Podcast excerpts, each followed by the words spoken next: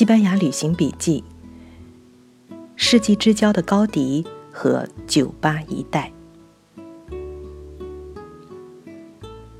对西班牙来说，二十世纪的开端就是一九零一年的古巴独立。殖民大国西班牙失去最后一块南美殖民地，落得两手空空。那是西班牙不禁彷徨的年代。在19世纪与20世纪转换处，历史书上布满了政治风云，而我们如何能够找出这一百年前的西班牙气息？这个时代之交出了一批优秀知识分子和艺术家，后世把他们称为“酒吧一代”，把他们冠以“酒吧”，是因为。美西战争爆发的1898年，给所有西班牙人以强烈的刺激。他们的强国之梦破碎了。九八一代不是战斗的一代，他们是一些为寻找未来的道路而独立思考的知识分子。他们让我想起我们在西班牙寻访高迪的历程。安东尼·高迪是那个时代西班牙最伟大的建筑大师。他于1852年出生，在1926年去世。在将近一百年后的21世纪的转角，当我们来到巴塞罗那，巴塞罗那向全世界游人推出的旅游宣传就是“高迪之旅”。我们曾经在巴塞罗那循着高迪的创作路径。一路逛过去，我们去了他设计的盖尔公园。第一次去是个冬日晴朗的日子，我们直接从正门进去，感受到的是用马赛克镶嵌成的一个幻想世界。那个门口像小教堂一样顶着个十字架的建筑，你可以感受到高迪的巨手。在那里轻重恰如其分地捏塑着墙面，然后在几乎是带着指纹痕迹的曲线里，高迪顽童般的凭他对色彩的特殊感觉，一小块儿一小块儿的，像柔性的泥里摁进那些闪闪发亮、五彩缤纷的马赛克。登上公园的大平台，人很少。我们实在不舍得转一圈就下去。平台的边缘是游动着的马赛克座椅，舒展着作为建筑作品的力度和气势，而每一小段细细看去，又是一幅印象派美术作品。从那里向下看去，是公园趴着那只著名彩色大蜥蜴的台阶，通向出口，通向外面的世界。记得那天是清冷的，天空蓝得纯净，太阳显得暖洋洋的，公园也是冷清的。你可以用心来慢慢感受高地。这一次我们再去，已是游人熙熙攘攘的夏末初秋，太阳火辣辣的，眼前的一切好像都泛着一层额外涂抹上去的光亮。以前的那种沉淀而纯净的色彩消失了，景象飘忽不定。我心里一直在暗暗吃惊，惊异自然变幻竟能如此之大的改换眼前的真实存在。高迪有着地地道道西班牙人的超常热情，他的公寓设计特别值得一看。他竟能把公寓这样令建筑师们沮丧的枯燥题材，照样处理得神采飞扬。米拉公寓给人留下最深印象的是高迪建筑的雕塑性，不仅外形有非常大气的整体雕塑感，里面还隐藏着他对庭院和建筑内部的精心处理。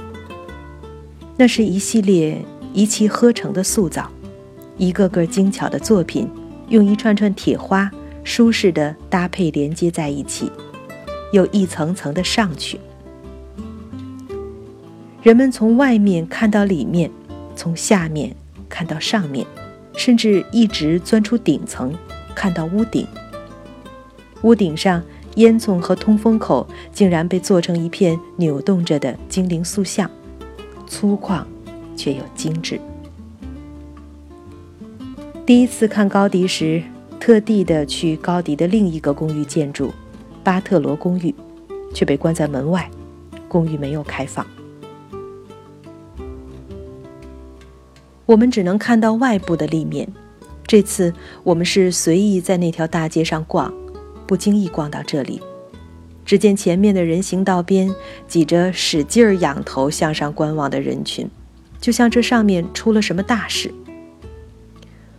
我们不由自主地跟着抬头往上看，那是一片熟悉的彩点墙面，就是印象派点彩的那种，还有那精美的窗户、阳台。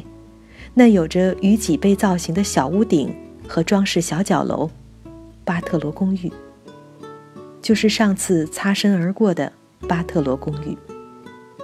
转身却发现楼下新开的小窗口正在卖参观的门票，不由得喜出望外。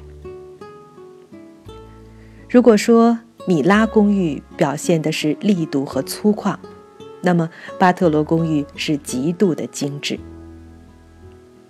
我们在艺术史中常常看到这样的过程：人在最初凭着直觉，把自己的野性、对大自然的感受、原始的冲动，在艺术的出口释放出来。手是笨拙的，或许想要刻画精致，可是做不到。渐渐的，手开始变得灵活，技艺在长进，手下的作品变得精巧。在沾沾自喜之中。一点儿没有察觉到自己失落了艺术的灵魂。不说五台山里唐代的佛光寺大殿，只要看看唐南禅寺圣殿就可以，因为后者规模很小，可是那种磅礴气势拦都拦不住。不能提晚清，假如我们现在还在为那斗拱的精密得意，只因为我们还没有睡醒。巴特罗公寓令人惊异，高迪有能力保留艺术灵魂的雄性气势和坚持，却同时把手艺的柔美质量做到无可挑剔的地步。今天的建筑装饰，假如要有曲线，都是两维平面的流动；整个巴特罗公寓里里外外却是三维的扭动，一种心境。一种灵魂要破壁而出的张力，在每一个角落存在，而手艺是精益求精。开放的精神使他们挣脱和超越了他们手中能够掌握的传统材料。站在那里，我想，什么叫建筑艺术的品质？看了巴特罗公寓，这就是品和质，不失最原本的热情和冲动。却有了最现代的记忆和抽象能力。以前在建筑历史书和高迪传记中读到，他的创作和当时欧洲流行的新艺术运动相呼应，却没有关联。看了巴特罗公寓，我很怀疑这样的判断。高迪是个建筑师，却也是一个时代的象征。西班牙已经有这样一批人。他们是现代欧洲的，也是西班牙的，焕发着宗教热情的。这是西班牙酒吧一代生活的时代，这是他们走过的街道，他们看到的建筑。西班牙已经是个现代国家，西班牙的艺术是现代的，领着最新的潮流。他们自己都是学者和艺术家。有着鲜明的独立个性，像巴塞罗那这样的西班牙城市，它的工业和现代化程度已经足以建立养育这样一批特殊现代西班牙人的温带层。高迪是他们的边缘，他们站在传统和现代中间思索，他们是思想者，他们和高迪一样，首先是耕耘在自己倾心热爱的文学、社会学、教育学和各个研究领域中。沉重的大西班牙问题，自然也必然地走进了他们的视野。根据他们涉猎的学科不同，使得他们对这些议题的关注程度也不尽相同。他们铸成了西班牙的白银时代，他们在历史上留了下来，不是首先因为他们的政治见解和政治观点的影响，而首先是因为他们在自己从事的领域里的丰富思想成果。或许在那个时候，这些思想成果对当时西班牙的现实改变，并没有那么大的影响，就像高迪的建筑。可是他们的思考留了下来。他们以酒吧为标志，是因为1898年的美西战争令西班牙维持了几个世纪海上殖民霸主的强国梦碎。酒吧一带因此被打下了历史交界点的印记，使得他们的思考和争论离不开一个核心话题：什么是西班牙的明天？西班牙的未来到底是什么？西班牙到底应该走什么样的道路，才能恢复昔日之荣耀和光辉？历史造就的古代辉煌，此刻成为一个沉重负担。他们中的一些人甚至不能接受离开昔日旧梦的一个新西班牙。如此苦苦探寻恢复古有辉煌的强国道路，却总是陷入迷茫。于是，他们回归到一个更本源的问题，即西班牙人的自我认知。什么是西班牙？我们到底是什么人？隐含着的关键是。究竟什么才是西班牙在世界上的定位？他们的思考是两极的。他们中有一些人主张不要沉溺在自己的光荣历史中，尤其要远离古代西班牙以骑士和尚武为荣的传统，要更彻底欧洲化；而另一些人却走向了相反的主张。他们怀疑西班牙已经行进中的现代化，他们认为西班牙失去古代的霸主地位，就是因为先失去了自己的灵魂。西班牙要寻回旧梦，出路在于找回这一灵魂，发扬西班牙人的传统。他们甚至认为整个欧洲的现代化都是错误的方向，而西班牙的传统精神，堂吉诃德。才是全欧洲的榜样。这种分歧其实是自由思想状态下出现的一种必然现象。待这种自由思想状态结出成果，需要时间。可惜，外来思想影响下的社会变革，走得比他们快。在首都马德里，有一个像英国的牛津、剑桥那样的寄宿学院。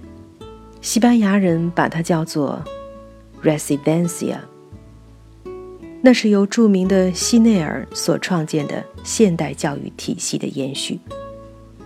西内尔是19世纪西班牙最早的一个自由派学者，被人们称为是西班牙的第一个现代人。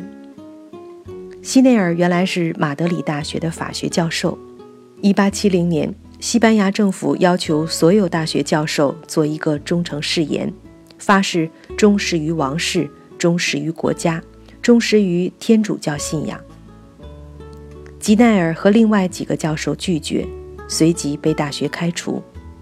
这些被开除的教授们决定组织一个自己的学校，取名“自由教育学院”，这就是寄宿学校的来历。